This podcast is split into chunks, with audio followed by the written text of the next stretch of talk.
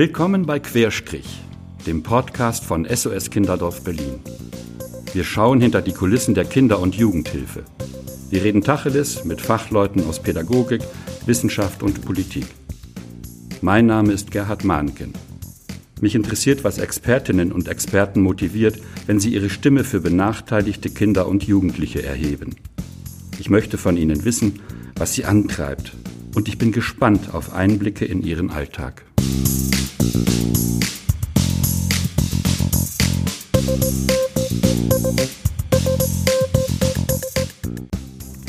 Heute sprechen wir über aktuelle Probleme von Jugendlichen und jungen Erwachsenen. Zu Gast ist die Expertin Nicole Schwarz. Sie engagiert sich seit 14 Jahren im SOS Kinderdorf Berlin für Jugendliche. Eingestiegen ist sie über Projekte in der Jugendberufshilfe. Seit über fünf Jahren gehört sie fest zum Team des Jugendberatungshauses SOS Mitte. Als gelernte Sozialwissenschaftlerin hat sie einen tiefen Einblick in seelische Vorgänge von Jugendlichen. Nicole Schwarz erzählt uns gleich von ihren täglichen Erfahrungen und von ihrem Kampf gegen Benachteiligung und Stigmatisierung. Ja, hallo Nicole, ich darf dich nochmal ganz herzlich begrüßen hier bei uns in unserem Podcast und was mich so ein bisschen umtreibt, ist auch mit welchen Sorgen und Nöten kommen Jugendliche und junge Erwachsene in das Jugendberatungshaus? Man sollte doch eigentlich meinen, das Elternhaus ist so ein Ort, wo sich Jugendliche hinwenden können, wo sie verstanden werden, wo sie sich entwickeln können. Aber das ist ja wohl eine kleine Illusion, wenn ich mir anschaue, dass wir fast 30 Prozent Kinderarmut in Berlin haben. Es war für mich eine ungeheure Zahl, eine ungeheure Vorstellung, die ich so nicht auf dem Schirm hatte. Und ich glaube, viele Menschen, die in dieser Stadt leben, eben auch nicht. Ne? Also es sind 160.000 Kinder und Jugendliche, denen es einfach richtig dreckig geht. Und die Frage ist, liebe Nicole, warum müssen denn Jugendliche überhaupt zu dir kommen? Ja, tatsächlich ist es so, dass wir bei uns, bei den meisten Jugendlichen eben nicht wahrnehmen, dass das Elternhaus der Ort ist, wo sie sich frei entfalten können, wo sie, wo sie Unterstützung finden, wo sie sich wohlfühlen ähm, teilweise ist es einfach eine, ganz anders. Ne? Also ich habe äh, viele, gerade junge Geflüchtete, die, die quasi die Elternrolle über oder die Rolle der Eltern übernehmen müssen. Das hat oftmals was damit zu tun, dass natürlich die jungen Menschen die Sprache, die deutsche Sprache viel schneller erlernen und äh, die Eltern eben ja, sich nicht so schnell auch umorientieren, nicht so schnell in der neuen Gesellschaft, in der neuen Kultur zurechtfinden und das auch sehr angstbehaftet ist für die Eltern. Und dann werden die, die Kinder, also Jugendlichen dann oftmals äh, ja zu sämtlichen Außenterminen geschickt. Dann gehen die, müssen die Jugendlichen die, die Gespräche mit dem Jobcenter abwickeln. Dann müssen die Jugendlichen die, die Kindergeldanträge ausfüllen. Die äh, Jugendlichen müssen sich um ihre jüngeren Geschwister und dann infolgedessen dann die Kommunikation mit der Schule der jüngeren Geschwister kümmern. Also das ist manchmal wirklich äh, so ein großer Sack, den die Jugendlichen stemmen müssen. Und nebenbei sollen sie natürlich auch noch gucken, dass sie sich irgendwie selbst entwickeln, selbst verwirklichen. Und an diesem Punkt, äh, an diesem Punkt kommen dann ganz oft äh, Jugendliche zu uns und sagen, boah, ich kriege das alles gerade gar nicht mehr gebacken, ich brauche Unterstützung und aber was kann ich denn machen, um irgendwie auch selbst noch voranzukommen? Das ist so ein, glaube ich, großer Themenkomplex, den wir haben. Ähm, auf der anderen Seite gibt es natürlich auch so ja klassische dysfunktionale äh, Familiensysteme, ne, wo wirklich ähm, ja Unterdrückung äh, der Eltern den Kindern gegenüber, Erniedrigung, wo solche Dinge passieren. Ich habe in in diesem Herbst eine junge Frau kennengelernt, wo ich tatsächlich mit dem Kollegen von der Jugendberufshilfe im Gespräch zusammen mit ihr am Tisch äh, den Tränen nah war. Das war ein junges Mädchen, mittlerweile 19 Jahre. Die hat so ein bisschen ihre Leidensgeschichte erzählt. Sie ist mit zwölf Jahren, also mit zwölf, als sie zwölf war, ist ihr Vater verstorben und ähm, sie sagte, ab, also bis dahin ging es irgendwie noch zu Hause. Also sie ist oftmals zu Hause eingesperrt worden von der Mutter, durfte nicht, äh, durfte das, das ihr Zimmer nicht verlassen, da ist zugeschlossen worden. Wenn sie wenn sie dann irgendwie unterwegs war oder in der Schule, dann hat sie gemerkt, oh, als sie zurückkam, die Mutter hat äh, ihre Sachen durchwühlt, hat äh, in ihrem Zimmer hat irgend, man, sie weiß gar nicht, was sie da vermutet hat. Äh, Aber jedenfalls diese ganze Privatsphäre, alles wurde nicht, äh, nicht äh, irgendwie geschätzt oder nicht, ja, von der Mutter nicht anerkannt. Viele wirklich äh, bis, bis hin zu körperlicher Gewalt und ähm, auch seelische Erniedrigung. Und es war dann, sie sagte dann, als mein, mein Vater gestorben ist und dann ein neuer Mann ins Spiel kam und da war ich dann noch mehr abgemeldet und es wurde dann aber noch mehr auf mich sozusagen in Anführungsstrichen eingeprügelt, äh, ja, seelisch, dass ich gesagt habe, es geht nicht mehr. Und man muss dazu sagen, junge Frau polnischer Herkunft, aber nie in Polen gelebt bis dahin, wirklich nur ähm, der Vater aus Polen, da sie gesagt hat mit zwölf, es geht überhaupt nicht mehr, ich möchte zu meiner Großmutter nach Polen, ohne ein Wort Polnisch äh, zu sprech sprechen zu können, hat sie gesagt, also wirklich, sie gesagt, nee, ich, ich muss das hier alles hinter mir lassen, ich gehe in ein anderes Land mit in eine Sprache, wo ich überhaupt keine Idee habe, wie ich da klarkomme. Und ist dann nach Polen zu ihrer Großmutter gezogen, hat dort tatsächlich ein Abitur gemacht und kam dann sechs Jahre später zurück nach Deutschland und saß bei uns und sagte, ähm, sie will jetzt versuchen, sich hier zu verwirklichen und hier eine Ausbildung aufzunehmen. Und das hat uns echt sehr beeindruckt. Äh, ja. Ist das jetzt oft so im, im Jugendberatungshaus, dass du den Tränen nahe bist oder kommt das manchmal vor? Das war schon eine sehr besondere Situation. Also sie hat das auch, ähm, das, ich glaube, das kann ich äh, gar nicht ganz so emotional wiedergeben, wie das in der Situation war. Ne? Also weil, weil man auch wirklich gemerkt hat, wie sie, wie sehr das alles noch belastet. Ne? Gerade weil sie nun jetzt in Berlin wieder auf ihre Mutter getroffen ist und einfach alles genauso war wie früher.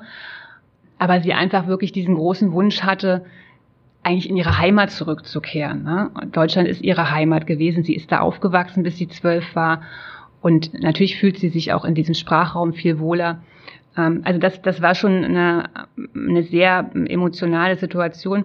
Mm. Aber du brauchst auch Abstand, emotionalen Abstand, um deine Arbeit machen zu können, oder? Ja, das ist schon auch wichtig, genau. Ähm, ich denke, das, das lernt man schon auch im Rahmen, im Rahmen dieser Arbeit, ne, wie wichtig dieser emotionale Abstand ist.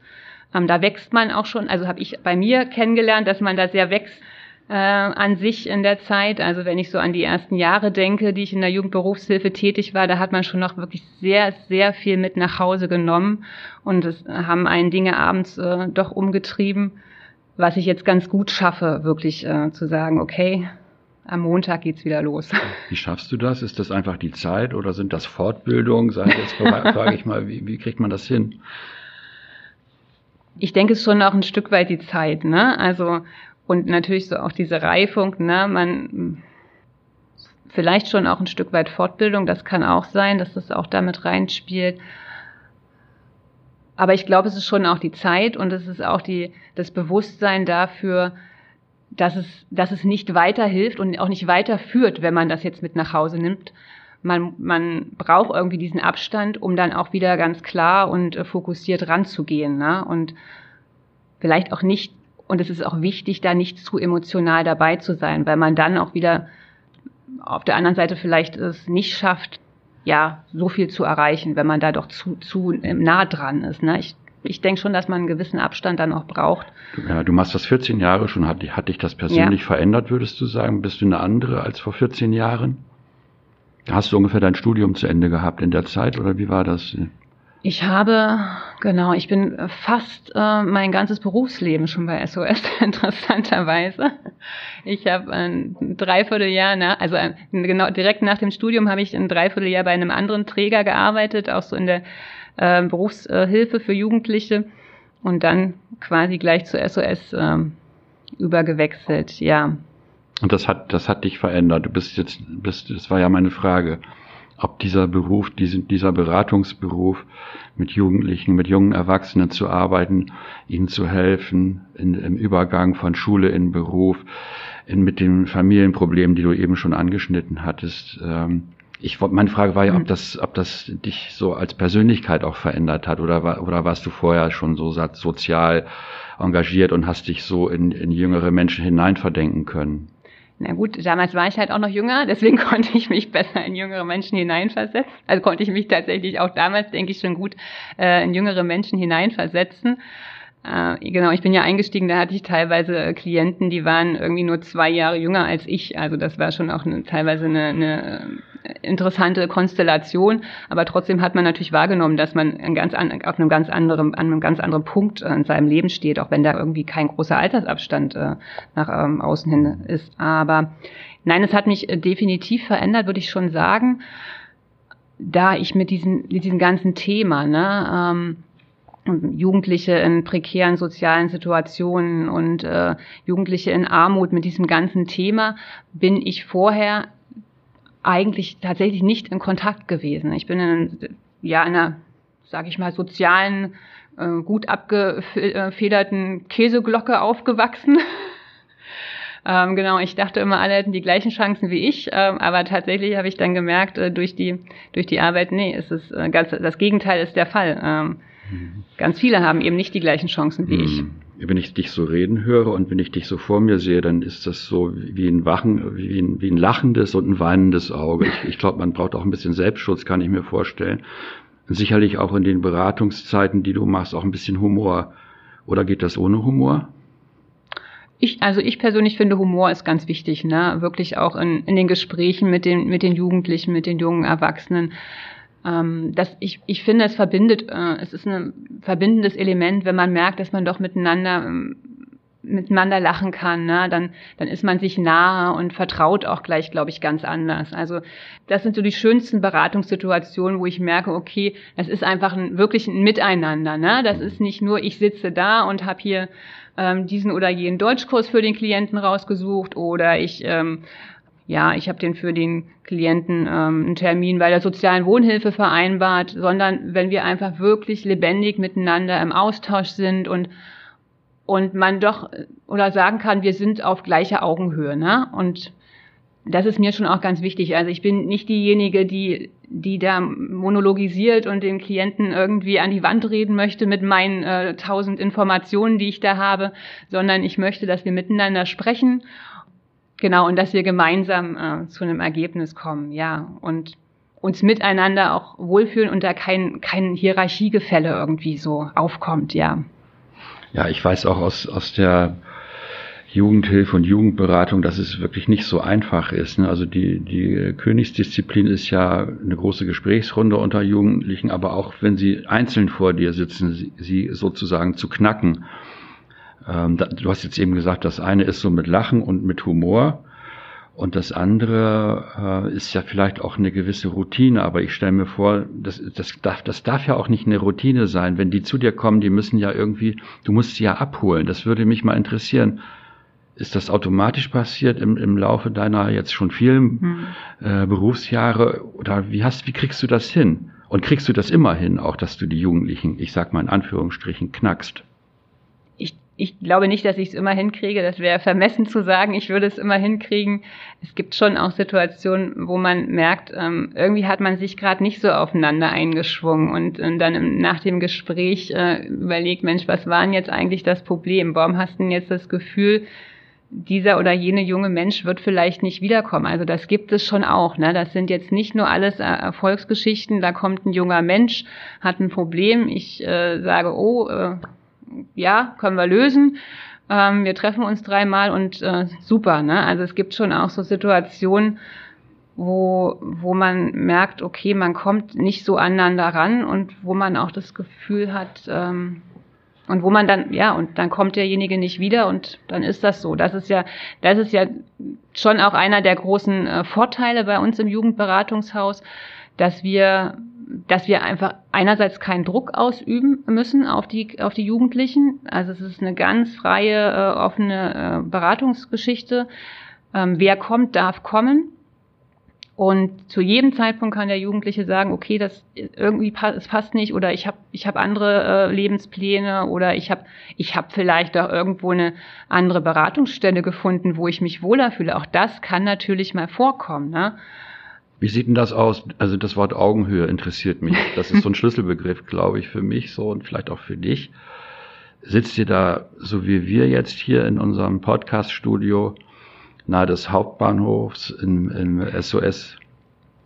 Sitzt ihr euch da gegenüber? Ist da ein Tisch dazwischen? Sitzt ihr auf dem Sofa? Das Setting ist ja auch wichtig, oder? Ja, ähm, Ich, ich persönlich bin nicht so ein, äh, nicht so ein äh, Heimelig-Typ, aber wir haben ja, wir sind ja im Beratungshaus sieben verschiedene Kollegen und jeder hat, handelt das oder handhabt das für sich auch ein bisschen anders, ne? Mit dieser, mit diesem atmosphärischen, ne? Wenn man zu mir ins Büro kommt, äh, ist es schon nett, aber da steht jetzt kein Sofa.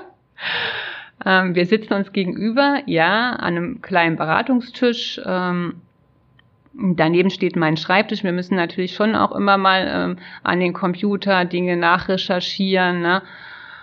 Und ja, Corona-bedingt tragen wir natürlich jetzt äh, jeder dann auch eine Maske während des gesamten Beratungsprozesses. Ich finde, das hat sich jetzt ganz gut äh, eingespielt. Und am Anfang dachte man schon, das lebt äh, auch so ein bisschen, wenn man sich äh, nicht so richtig wahrnehmen kann. Aber ich habe das Gefühl, dass es jetzt auch, dass das schon auch so akzeptiert ist und dass es ganz gut funktioniert. Mm. Und was, ja, was natürlich schon auch, ich habe jetzt gesagt, okay, ich habe kein Sofa bei mir im Büro und das ist nicht ganz so heimelig, aber es ist natürlich schon ein äh, meilenweiter Unterschied äh, zu einem behördlichen Zimmer oder zu einer Behörde. Ne? Also das, das, das ist auch ein großer Vorteil, den wir haben, denke ich, dass wir eben nicht so diesen, diesen Amtscharakter ausstrahlen. Wir haben ja nun seit einigen Jahren in Berlin mit der Jugendberufsagentur wirklich auch eine Institution, die die sagt, hier, wir sind der Ansprechpartner für alle Jugendlichen, die irgendwo stranden und weiterkommen wollen, weil wir in der Jugendberufsagentur ähm, den U25, also den unter 25 Bereich des Jobcenters haben. Wir haben die Jugendberufshilfe vom Jugendamt da mit drin. Wir haben die Arbeitsagentur mit drin. Also wir haben irgendwie das ganze Potpourri, alles unter einem Dach. Jugendliche kommt zu uns und dann wird euch geholfen. Aber es ist eine Behörde und ähm, dorthin zu gehen und ja, sich dort Unterstützung zu holen, das ist für viele Jugendliche einfach eine ganz, eine ganz große Hürde. Da ist unten im Eingangsbereich ein Wachschutz. Da sind diese Zimmer, die alle eine Verbindungstür haben zum Nebenzimmer aus Sicherheitsgründen.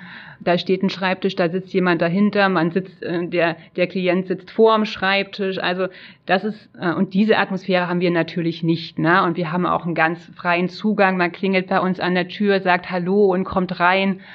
Und das ist, glaube ich, etwas, was, was den Jugendlichen wirklich wahnsinnig entgegenkommt. Also ich möchte jetzt definitiv nicht gegen, nicht gegen die Jugendberufsagentur wettern. Das ist ganz toll, dass es äh, die jetzt gibt und dass da wirklich diese verschiedenen Rechtskreise unter einem Dach jetzt zusammensitzen.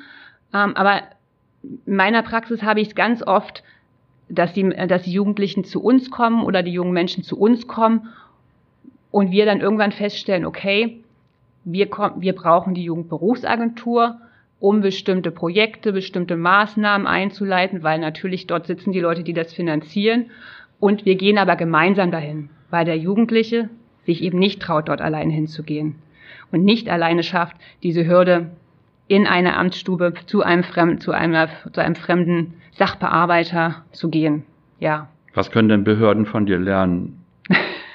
Ein Sofa aufstellen, ne? Nein. Oder ein Schlafsofa. Ja. Oder vielleicht eine ganze Couchgarnitur. Ja, das wäre natürlich schon was, was eine Behörde schon von uns lernen kann, dass man einfach wirklich diesen, den Zugang so leichter macht. Regt ne? das manchmal auf, wie Behörden so drauf sind? Naja, es hat ja schon auch so seine Daseinsberechtigung. Wenn die Behörden so drauf wären wie wir, dann bräuchte es uns ja nicht mehr. Es klingt aber so, dass, dass eine Jugendliche oder ein Jugendlicher ja eigentlich auch, wenn noch dazu kommt, dass die, vielleicht gar nicht die Sprache äh, so, so äh, geläufig ist, um da durchzukommen bei den Behörden, dass die ja eigentlich völlig hilflos dann da sind, oder? Äh, teilweise sind sie das schon. Ne? Also teilweise ist es schon auch so, dass wirklich die Jugendlichen äh, das, ein, das einfordern oder sich das wünschen, dass sie jemand begleitet, ne? weil sie äh, das muss dann in der Praxis muss es nicht mal so sein, dass sie dann äh, bei der Behörde sitzen oder stehen und es äh, und sie werden nicht, werden nicht äh, gehört oder sie werden nicht angenommen. Aber es ist einfach die große Angst da. Also da sind Erfahrungen gemacht worden und das muss ja nicht heißen, dass, das, dass diese Erfahrung sich dann wiederholt oder dass es mit jedem Sachbearbeiter, mit jedem äh, Mitarbeiter dann in der Behörde wieder passiert. Aber die Angst ist da und allein deswegen fällt es vielen schwer, äh, diesen Schritt alleine zu. Ja, aber zu die gehen. Leute, die in den Behörden hinter diesen Schreibtischen sitzen, die müssen ja auch wissen, dass da vielleicht mal ein Umschwung passieren muss, äh, wenn so viele Jugendliche Angst haben. Würdest du sagen, dieses Bewusstsein ist jetzt mal so im Flurfunk bei den Behörden angekommen und macht man sich darüber Gedanken oder ähm, warten die alle auf ihre Rente und sagen, das soll die nächste Generation besser machen? Ja, ich, ich glaube, der wahrscheinlich kann bei diesen Behörden der einzelne Mitarbeiter da nicht so viel bewirken. Äh, da ist ja auch noch so ein kleines Rädchen im, im gesamten großen System ich glaube, es wäre wichtig, wirklich nochmal zu überdenken, was bedeutet äh, Niedrigschwelligkeit. Ne? Wie mhm. kann ich einfach die, die, diesen, diesen Weg für die Jugendlichen und jungen Menschen möglichst, möglichst, ja, Hürden barrierefrei ebnen. Ne?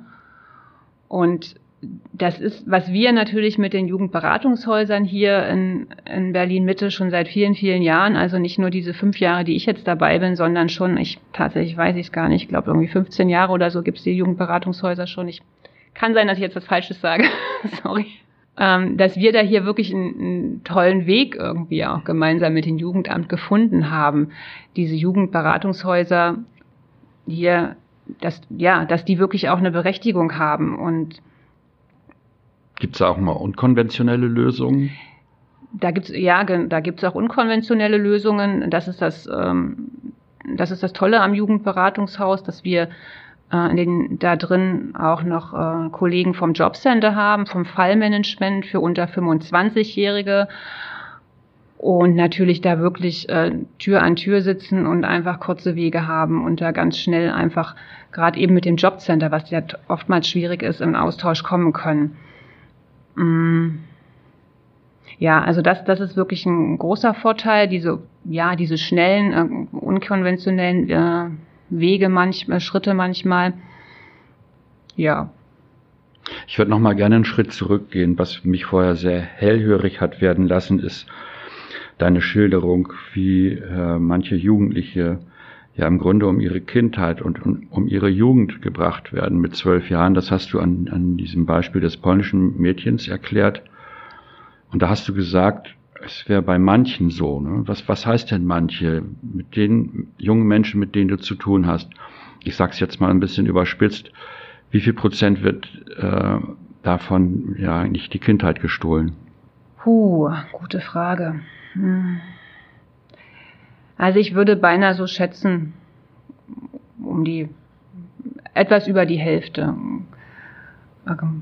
wäre meine Schätzung, äh, die einfach wirklich gar schon ganz viele Aufgaben übernehmen, auch müssen, die, die nicht ihre, die nicht ihrer Rolle als Kinder äh, entsprechen. Ne? Ja. Das ist, das ist traurig vielleicht, aber die Frage ist ja auch, ähm, was macht es mit denen, wenn sie älter werden? Äh, macht es sie stärker oder ist vorprogrammiert, dass sie nicht im Leben erfolgreich sein können? Was glaubst du? Ich glaube schon, dass es sie stärker macht. Definitiv äh, macht es äh, sie stärker, wenn, weil sie ja auch erfahren, dass sie, dass sie ganz viel äh, von, ja, sage ich mal, Verantwortung übernehmen können, dass sie in der Lage sind, Dinge zu, zu managen, zu organisieren. Aber sie erfahren auch, dass sie immer wieder an ihre Grenzen kommen, weil sie eben nun mal noch nicht der Erwachsene sind und, äh, und selbst äh, ganz oft äh, im Regen in Anführungsstrichen stehen und nicht weiterkommen. Und was natürlich aus meiner Sicht ein großes Problem ist, dass sie, dass sie selbst mit ihren Bedürfnissen und in ihrer Entwicklung auf der Strecke bleiben. Ähm, Gerade, ich glaube, ich hatte eingangs erzählt von dem jungen, habe ich erzählt von dem jungen Mädchen aus Afghanistan? Nee, erzähl Ach, mal. habe ich gar nicht erzählt. Nee. genau. Das ist ein, ja, eine junge oder mittlerweile junge Frau, äh, die ich äh, in diesem Jahr kennengelernt habe, die zu uns kam.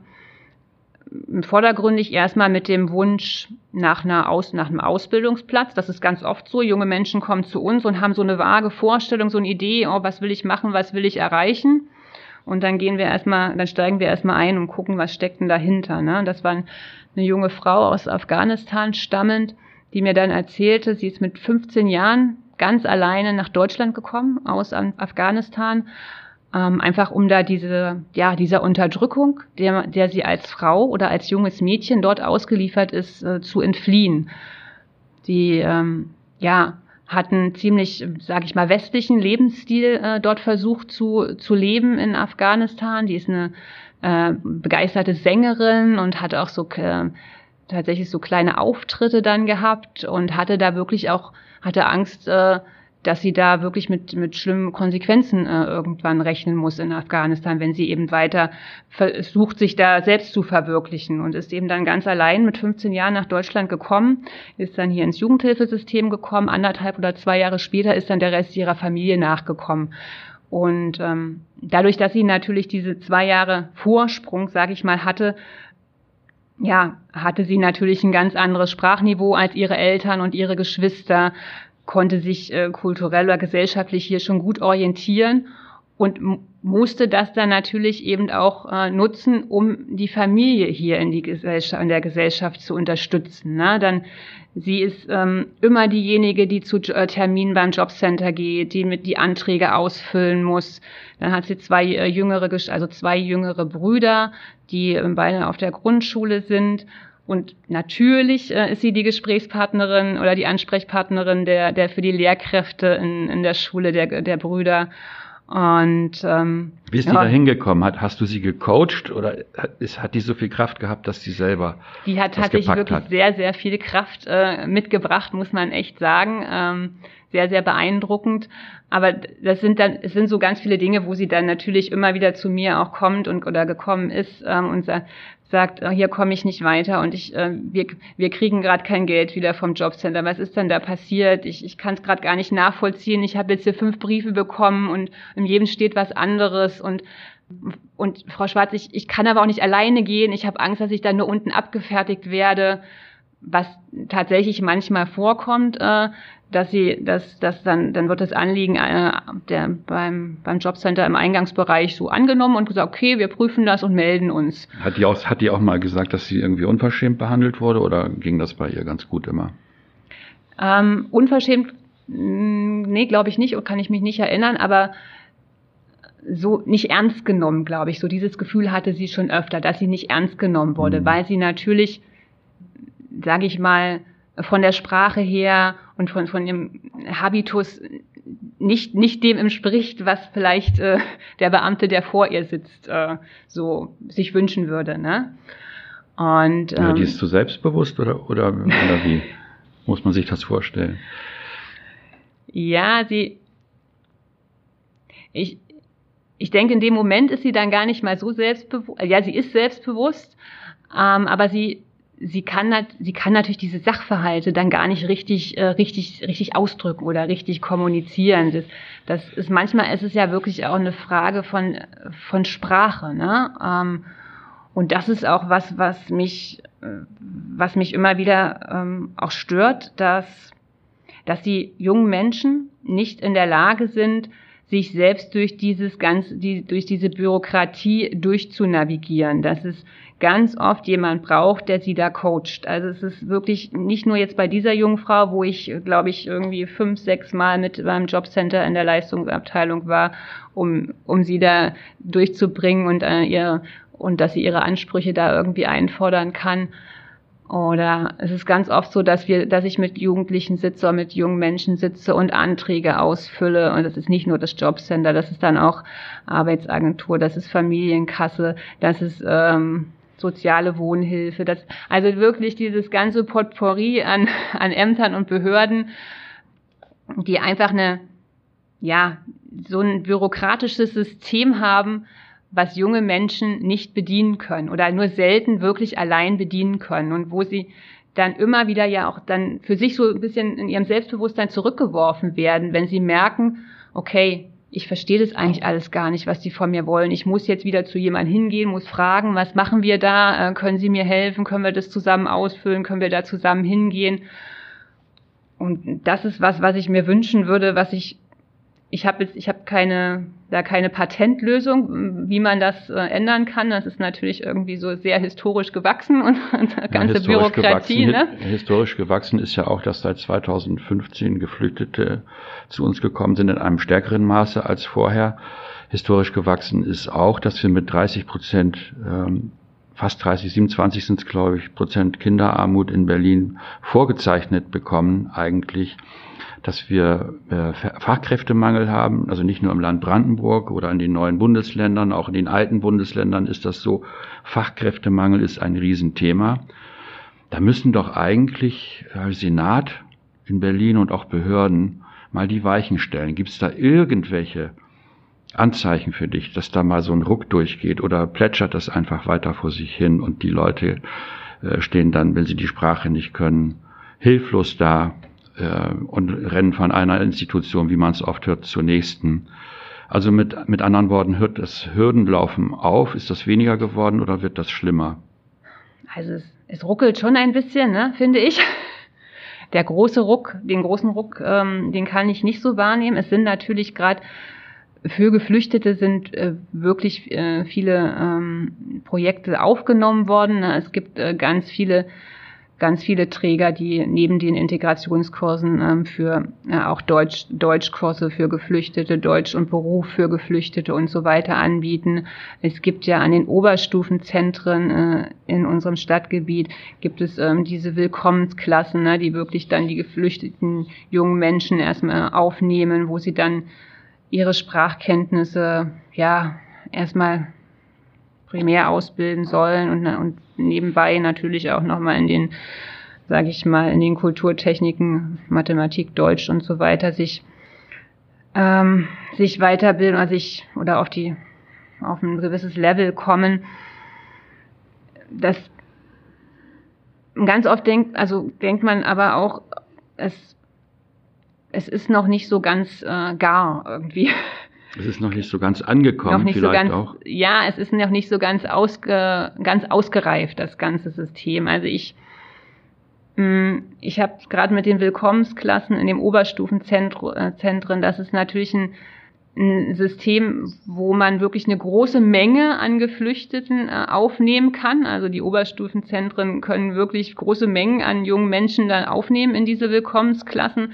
Ich habe es aber wirklich in einigen Fällen oder in vielen Fällen gehabt, dass junge Menschen bei mir ähm, saßen, die haben ein Jahr, die haben zwei Jahre lang so eine Willkommensklasse besucht und ich hatte dann tatsächlich äh, am Beratungstisch große Probleme, mich mit denen äh, sprachlich zu verständigen. Ne? Und das, ich glaube, das, das kann es dann auch nicht sein, ne? dass, dass man das Gefühl hat, die sind da nur ein Jahr oder sogar zwei Jahre teilweise, äh, sind im System, äh, sind aufgenommen, aber es passiert ganz, ganz wenig nur. Hm. Ich, ich möchte noch mal ein etwas heikles Thema ansprechen äh, gibt es auch so etwas wie, wie äh, strukturellen Rassismus in Berliner Behörden oder würdest du das weit von den Behörden weisen? Ich, mir ist es mir ist es tatsächlich noch nicht untergekommen. Also in den Situationen, wo ich Jugendliche begleitet habe, habe ich es nicht, habe ich es, ähm, habe ich es nicht wahrnehmen können. Ähm, Klingt alles so für mich, als wäre der Wille da bei den mhm. einzelnen Menschen, ja. die mit Jugendlichen äh, zu tun haben, in den, in den unterschiedlichen Behörden und Anlaufstellen aber es fehlt eigentlich an einer strukturellen Vernetzung. Kann das sein? Ja, Kurz, kurze Wege, du hast vorhin von kurzen ja, Wegen gesprochen, das würde ich auch gerne nochmal aufgreifen. Was richtig. meinst du damit? Ich, oder auch das Thema Vernetzung, was du sagst, ne? Mhm. Das, das finde ich schon auch wichtig, ne? Mhm. Gerade so der Vernetzung der verschiedenen äh, Behörden ne? und der verschiedenen Rechtskreise.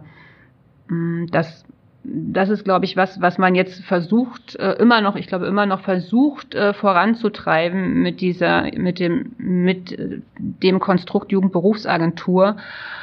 Aber äh, ich glaube, es ist einfach so, dass eine so ein so großes Konstrukt, eine so große Behörde auch eine gewisse Trägheit hat und dass man tatsächlich jetzt nach äh, einigen Jahren Jugendberufsagentur immer noch nicht sagen kann, dass diese Vernetzung äh, wirklich so funktioniert, dass sie, dass sie in, sagen wir mal, 90 Prozent der Fälle funktioniert. Wir wollen jetzt ja auch, wir erwarten jetzt natürlich nicht, dass 100 Prozent äh, funktioniert, aber ich glaube, da ist, da muss ein, da muss noch ein bisschen mehr auch zusammen ähm, zusammenwachsen. Was könnte das sein? Sind sind das vielleicht auch digitale Plattformen? Ich, ich denke auch nur gerade laut darüber mhm. nach. Äh, wie kann wie kann es verhindert werden, dass Leute immer wieder ihr Wissen aktualisieren müssen über einzelne Jugendliche und wieder von vorne ja. anfangen? Gibt es sowas ich meine, wie die sind, Pools sind, oder so? Ja, da sind wir ja als Jugendberatungshaus eigentlich, ähm, da sind, da sind wir ein wichtiges, äh, sage ich mal, Glied, weil wir ja so diese Vermittlerfunktion haben. Und das, das, das hat, glaube ich, das hat, denke ich, auch äh, die Jugendberufsagentur gut erkannt. Ähm, und wir haben ja jetzt die Situation, dass wir hier in Mitte täglich eine Präsenz von Jugendberatern haben in der Jugendberufsagentur. Und das ist, denke ich, auch ein, ein wirklich ein sehr, ein sehr gutes äh, System, ne? dass man da eine, Person, also wirklich, ist ja nicht nur eines, nicht nur ein Jugendberater, Jugendberater aus unserem Jugendberatungshaus. Es gibt ja auch noch einen anderen Träger hier in Berlin Mitte, der ein Jugend, der Jugendberatungshäuser unterhält und auch von denen äh, sind Mitarbeiter in der Jugendberufsagentur täglich. Und das ist schon ein wichtiges Instrument, so, so jemand oder solche Leute dort zu haben, die, die wirklich auch vermitteln können zwischen den einzelnen ähm, Bereichen oder den einzelnen äh, Rechtskreisen, die dort äh, agieren. Also da, da sind wir auf einem, auf einem Weg, würde ich sagen. Und auf diesem Weg spielen wir als Jugendberatungshaus auch eine wichtige Rolle. Ähm, ja. Also ihr spielt eine wichtige Rolle. Könntest du dir auch vorstellen, oder machst du das vielleicht sogar schon, dass du auch beratend tätig bist? Also ich, ich sage jetzt mal auf der Verwaltungsebene in, in Berlin, wird euer Rat auch mal sozusagen, ihr seid ja an der Basis mhm. mit der Jugendarbeit, wird das mal eingeholt? Bist du da mal, wirst du da eingeladen oder könntest du dir vorstellen, in Zukunft ähm, da auch noch mehr dein Wissen, was du über die Jahre angesammelt hast, noch stärker einzubringen? Ähm, ich, ich persönlich tue das tatsächlich nicht, aber ähm, also Kollegen ähm, aus dem Jugendberatungshaus sind da schon in verschiedenen äh, in verschiedene Gremien äh, involviert und eben auch gerade in der Jugendberufsagentur ist auch der Gedanke, dass die Jugendberater auch ansprechbar eben sind für die für die Kollegen aus den anderen aus, aus den Behörden, also aus der Arbeitsagentur, aus dem Jugendamt und vom Jobcenter. Also das ist äh, schon auch wirklich der Gedanke, ne, dass da äh, die Jugendberater auch mit ihrer mit ihrem Fachwissen und mit ihrer mhm. mit ihrer Expertise da mhm. genutzt werden. Ich würde jetzt gerne auch nochmal auf deine alltägliche Praxis zurückkommen. Mhm. Wir haben eben über Jugendliche im Kontext von Geflüchteten geredet. Was ist denn jetzt so? Wir haben die Corona-Zeit. Was bedeutet das denn für deine Arbeit? Ja, da habe ich ähm, heute große Bauchschmerzen bekommen, als ich die die E-Mail unserer äh, Einrichtungsleitung gelesen habe. Genau, dass wir äh, unsere persönlichen Kontakte wirklich nur noch ähm, auf das ja auf das Pflichtmaß beschränken äh, sollen. Das ist für die Arbeit in der Jugendberatung wirklich sehr sehr schwer, gerade so für die für das für die Arbeit mit neuen Klienten. Also ja, für die Arbeit mit neuen Klienten, aber auch ja für diejenigen, die auf der Straße leben, zum Beispiel in ja. Berlin. Was passiert denn da jetzt eigentlich?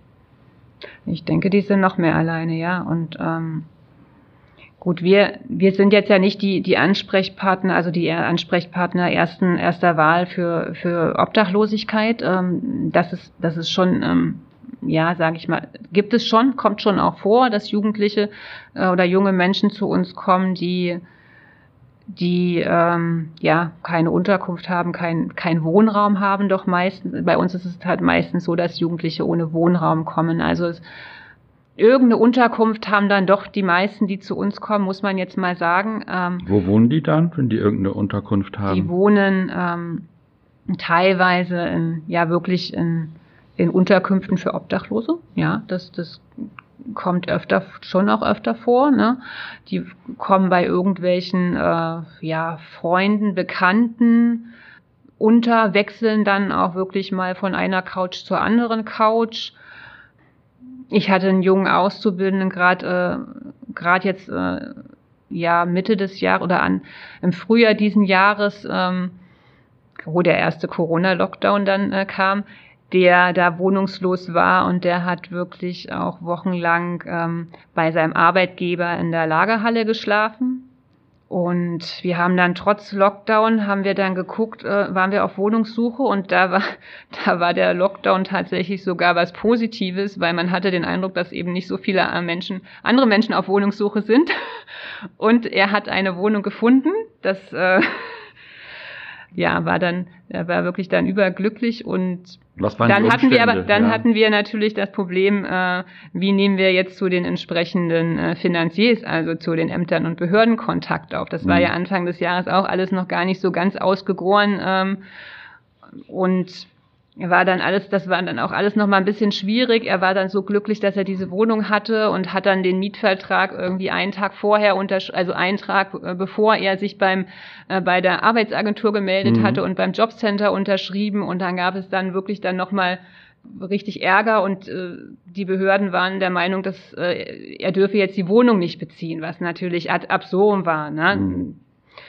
Und das ist natürlich in einer Situation, wo man nicht persönlich hingehen kann, ist es schwierig. Ne? Also manchmal ist es einfach wichtig, da persönlich hingehen zu können Ja. und was vorlegen zu können und eben das nicht in den Briefkasten zu wer werfen zu müssen und zu warten, okay, kommt jetzt bald eine Rückmeldung, weil gerade bei so einer Wohnungssituation, ne, da ist es natürlich total entscheidend, dass man einfach ganz schnell zusagen, zusagt, ne? Ja. sonst war's das wieder. Genau, wie kam ich denn jetzt da drauf? Die Frage war, wie viele junge Menschen auf der Straße leben Genau, und, ja. und was das Und für dich ich- bedeutet und für deine Arbeit auch. Ja, und dann habe ich so einen kleinen Rundumschlag gemacht, genau, wer denn zu uns kommt aus solchen Situationen.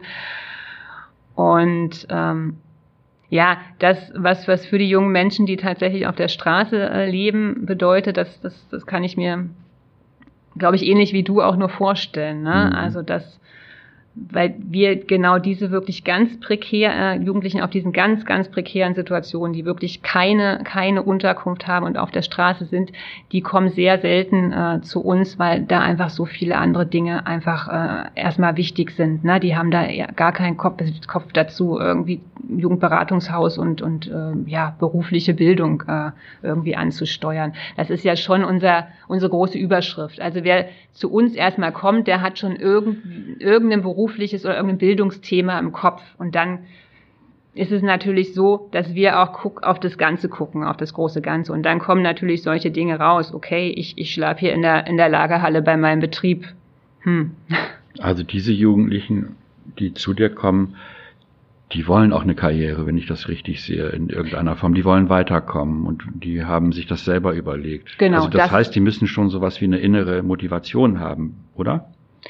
die haben in den meisten Fällen innere Motivation, die ist vorhanden, ja. Wir haben natürlich schon auch Situationen, dass uns, dass junge Menschen zu uns geschickt werden, ne? dass äh, in der Jugendberufsagentur äh, der Berater vom Jugendamt sagt, okay, geh doch mal ins Jugendberatungshaus und äh, die können dir vielleicht, die können dir, die sollen dir mal weiterhelfen, weil wir sehen jetzt gerade, du, wir haben jetzt gerade keine Idee, was du, was du machen kannst, ne? Ähm, oder wir, oder wir sind nicht zuständig für dich, weil du bist, äh, du bist schon zu alt. Ja? Das, Mhm. ähm, wir sind prinzipiell beraten wir ja im Jugend, äh, im Jugendberatungshaus junge Menschen von 14 bis 27, äh, wie es auch das äh, Kinder- und Jugendhilfegesetz vorsieht. Äh, also wir sind da wirklich offen, wie bei uns zu uns können wirklich junge Menschen bis 27 kommen, aber das ist eben äh, ja das eben nicht nicht so wird wird teilweise anders gelebt, äh, auch in den in den Jugendämtern und in den Behörden. Ne? Mm. Und deswegen kommen für, zu uns auch ganz oft so junge Menschen, die dann über 18 sind oder teilweise auch über 21 und die die so von so konventionellen Angeboten des Jugendamts nicht mehr so profitieren. Genau. Aber die dann bei uns einen Ansprechpartner finden. Ja, und in, den, in dem Kontext kommt es natürlich dann schon manchmal vor, dass man doch so eine gewisse Zwangssituation hat. Ne? Der ist geschickt worden. Mm, Gibt es da auch Beratungsverweigerung, dass da mal so, so eine Trotzhaltung ist, nach dem Motto, ich bin ja einfach geschickt worden, das ziehen wir jetzt durch. Und eigentlich ist da gar nicht so eine Motivation Mhm. innen drin, wie es eigentlich sein sollte. Ich würde sagen, es kommt sehr, sehr selten vor, interessanterweise. Mhm. Ähm, Ich, ich glaube, wir können, wir schaffen es schon ganz gut, die Jugendlichen so ähm, abzuholen und sie anzunehmen in ihren Bedürfnissen. Also, dass wirklich jemand äh, sagte, ach, ich muss jetzt hier sein und ähm, wenn der eine Termin erledigt ist, dann, dann war es das für mich. Ähm, und ich sitze halt einfach jetzt hier den Termin ab. Das das habe ich, also ich glaube ich noch nicht erlebt. Ähm, ja, nee. ich komme nochmal auf den Anfang zurück. Äh, ich will den Kreis noch nicht ganz schließen, aber die Jugendberufshilfe, wenn ich die jetzt mal so als Familienersatz sehe äh, und mir dann vorstelle, wie nachhaltig ist denn so eine Beratung auch? Ist die, ist die punktuell, dass die am Anfang ist und dann gehen die auf die Spur und, und kommen in einen Beruf oder machen ihr Abitur nach oder was gerade bei denen ansteht? Äh, wenn die dann sozusagen den ersten Schritt absolviert haben, mhm. erfolgreich, bleibt ihr dann da dran? Äh, habt ihr auch zu manchen noch längere Jahre Kontakt oder ist, ist das so, dass ihr dann irgendwann so einen Cut machen müsst? Da sind wir in der wirklich, wirklich komfortablen Situation, dass wir in der Jugendberatung oder im Jugendberatungshaus keinen Cut machen müssen. Äh, definitiv nicht. Ähm, wir sind vollkommen frei, wie, äh, in, in dem, wie lange wir einen jungen Menschen begleiten. Äh, es kommt auch vor, dass sich ein junger Mensch nach zwei Jahren wieder meldet, also den man, den hat man auf den Weg gebracht und aber zwei Jahre später ist hat sich dann doch noch wieder ein Stein in den erneuten Stein in den Weg geschoben und äh, der junge Mensch erinnert sich, ach, da war ja das Jugendberatungshaus, da gehe ich noch mal hin. Also ähm, das also das ist wirklich auch ein großer Vorteil. Wir müssen wir müssen zu keinem jungen Menschen sa sagen ähm, okay, bis hierher, ganz toll, äh, dass du das erreicht hast und viel Glück auf deinem weiteren Weg, sondern wir können uns immer ähm, mit den Worten verabschieden, komm gerne wieder, wenn, wenn du irgendein Anliegen hast oder irgendwas, irgendwas nicht funktioniert in deinem Leben. Wir haben, was wir haben, ist natürlich diese Altersgrenze mit 27.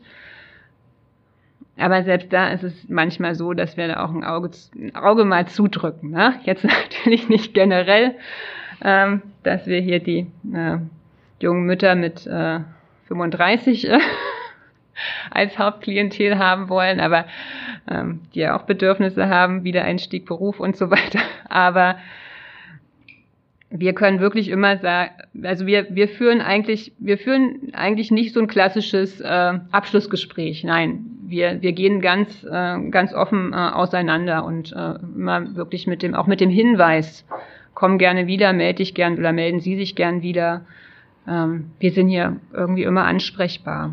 Und das kommt schon auch, das kommt auch häufig vor. Also auch, auch habe ich jetzt in diesen fünf Jahren äh, wirklich öfter, auch des Öfteren schon erlebt. Gerade ich habe eine junge Frau im Kopf, äh, die habe, mit der habe ich zusammen den Weg beschritten ähm, in die einjährige Berufsfachschule. Die wollte ihr Fachabitur nachholen. Sie hatte einen mittleren Schulabschluss, hat dann äh, diverse berufliche Fördermaßnahmen gemacht und hat dann ist dann an einem gewissen Punkt zu dem Schluss gekommen, okay, ich traue mir das zu, ähm, Fachhochschulreife, ähm, das, das wäre wichtig für, für meine Entwicklung, ich möchte das eigentlich schaffen, da, da stehen mir einfach viel mehr Wege offen.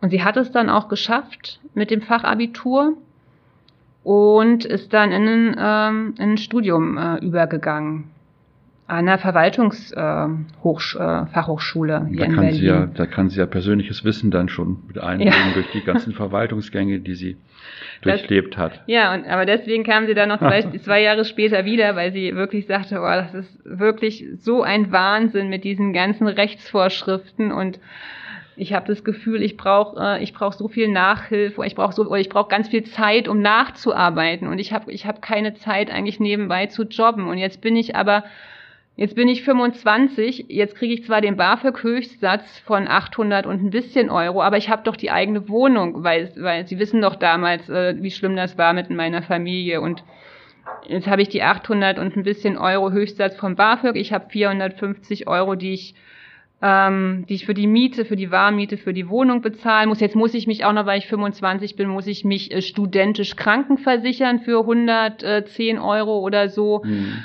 Ähm, Strom muss ich natürlich auch noch zahlen. Ich brauche auch irgendwie Internet zu Hause, weil ich bin Studentin. Ähm, da muss ich irgendwie Rückgriff haben auf Internet und äh, auf, äh, so, auf Medien. Und irgendwie bleibt mir dann im Monat jetzt, weil ich ja, ich bin 25, kriege kein Kindergeld mehr ähm, bleibt mir jetzt im Monat nicht mehr mehr 200 Euro übrig. und eigentlich muss ich jobben gehen, aber ich, ich brauche diese Zeit eigentlich, äh, die ich zum Jobben aufwende, brauche ich, um, um irgendwie zu lernen, sonst schaffe ich mein Studium nicht.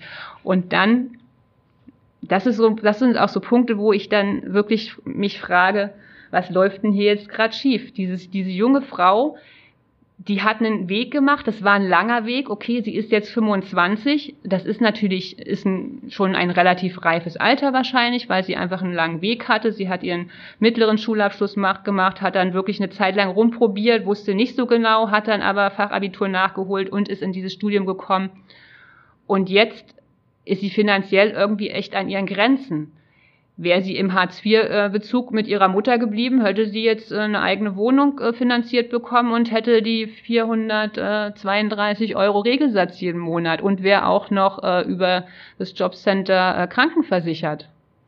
Also das sind das sind auch dann Punkte, wo man überlegt, was läuft denn hier verkehrt? Warum wird es so einem jungen Menschen, das ist ja jetzt kein Einzelfall, warum wird es so schwer gemacht, aus ähm, jemanden der wirklich aus einem aus schweren Verhält schwierigen Verhältnissen kommt, der aus einer Familie kommt, wo wo Bildung nicht so eine große Rolle gespielt hat, der auch ja, der nicht so viel und nicht viel Unterstützung zu Hause erfahren hat und deswegen einfach ein paar Runden, ein paar Jahre mehr brauchte, um sich irgendwie zu finden und zu orientieren.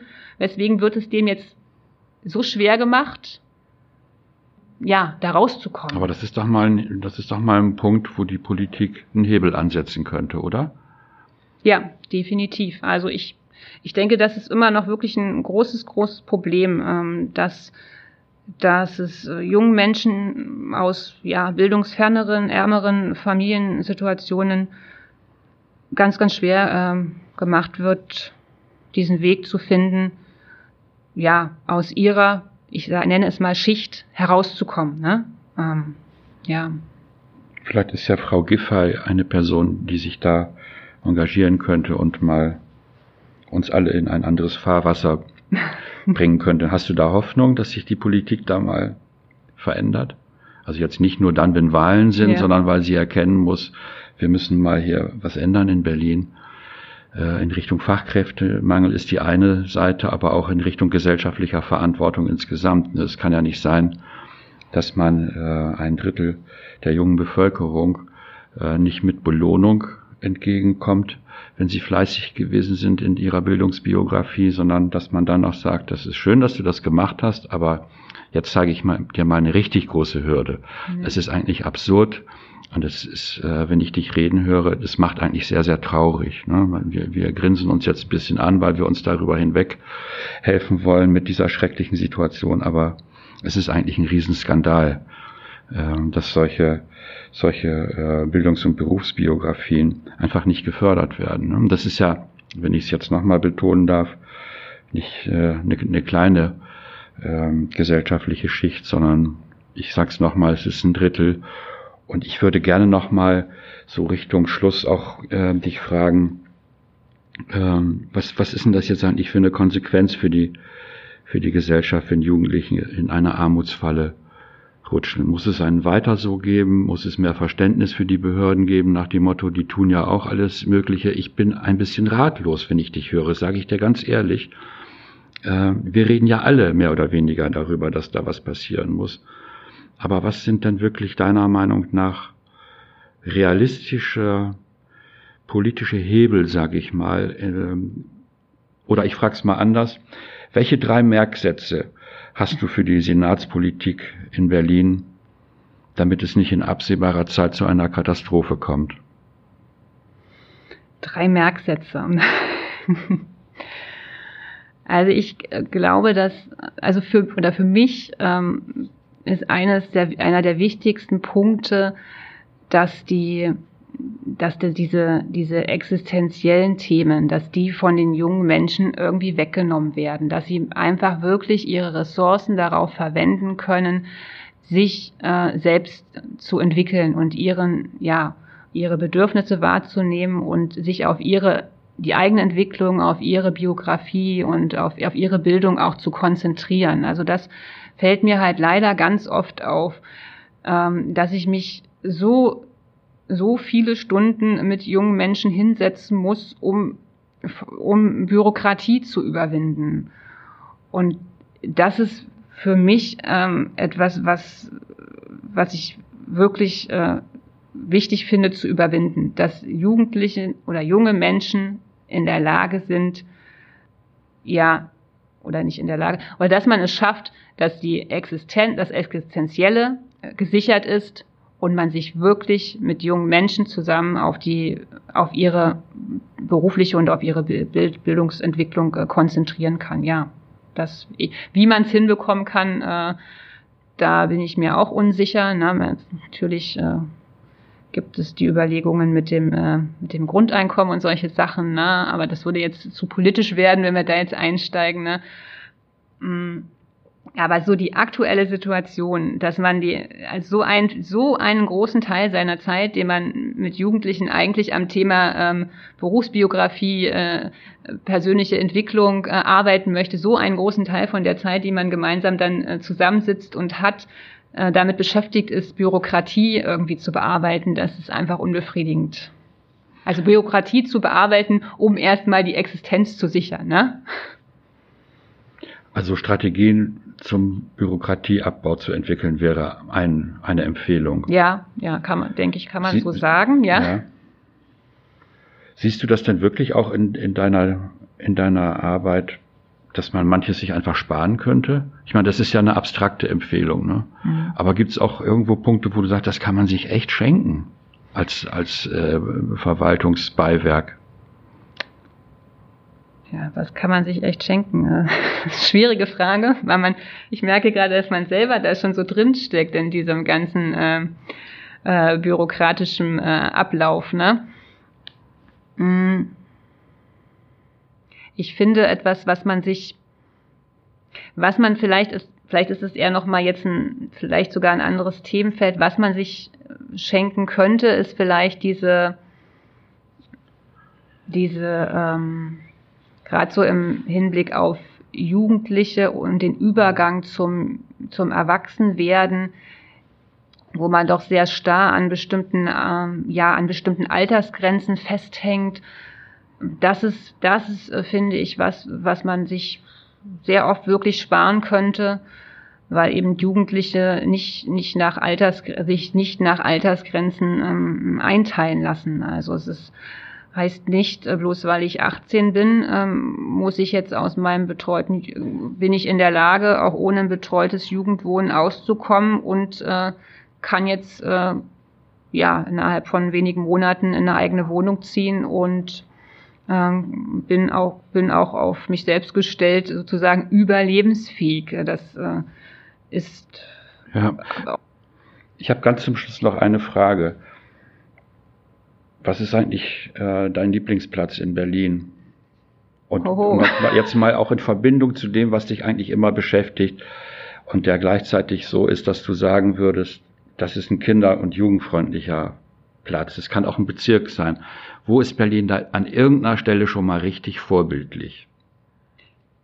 Dann würde ich jetzt tatsächlich sagen, äh, mein Lieblingsplatz in Berlin ist das Jugendberatungshaus SOS Mitte, weil wir wirklich äh, äh, im Sinne der Jugendlichen und jungen Menschen da eine, eine gute Arbeit leisten, die sehr, sehr vermittelnd zwischen, zwischen, zwischen verschiedenen Behörden ähm, agiert. Und wir ähm, immer ein offenes Ohr haben für junge Menschen, bei, bei uns äh, an der Tür klingeln kann und ähm, auch wenn man den Eingang nicht sofort findet, weil er von hinten, weil es hinten am Gebäude ist, aber ich schicke immer wieder gerne ein Video äh, an die Klienten und dann können sie dem, dem Filmchen folgen, wie der Weg sich gestaltet und finden den Klingelknopf. Nein, ja. Also ich, ja, Jugendberatungshaus SOS Mitte. Ja, vielen Dank, liebe Nicole Schwarz, äh, für dieses Gespräch heute. Du hast uns gute Einblicke gegeben in das Jugendberatungshaus SOS Mitte. Und ich glaube, der wichtigste Impuls, den wir äh, heute auch mitnehmen können, ist Bürokratieabbau, da mal drüber nachzudenken, äh, damit du künftig auch in deinem Team und mit deinem Wirken weiterhin frei arbeiten kannst und eben diesen jungen Menschen, die wir alle so dringend brauchen in Zukunft, nicht nur wirtschaftlich, sondern auch um den sozialen Frieden in dieser Stadt zu wahren, dass du da deine Arbeit vielleicht gut machst du ja deine Arbeit sowieso, aber noch unbürokratischer machen kannst. Das wünsche ich dir von ganzem Herzen und dass wir uns vielleicht noch mal in einem Jahr oder in anderthalb Jahren an dieser Stelle wieder unterhalten und mal gucken, was macht denn gerade der Bürokratieabbau in der Jugendhilfe äh, in der deutschen Hauptstadt. Vielen Dank, Nicole. Vielen Dank für die Einladung. Und ähm, genau, das ist doch eine schöne Verabredung für äh, Frühjahr 2000. Äh, 22. 22, ja, genau. In diesem Sinne, bis dann. In diesem Sinne, bis dahin. Gut. Tschüss. Tschüss.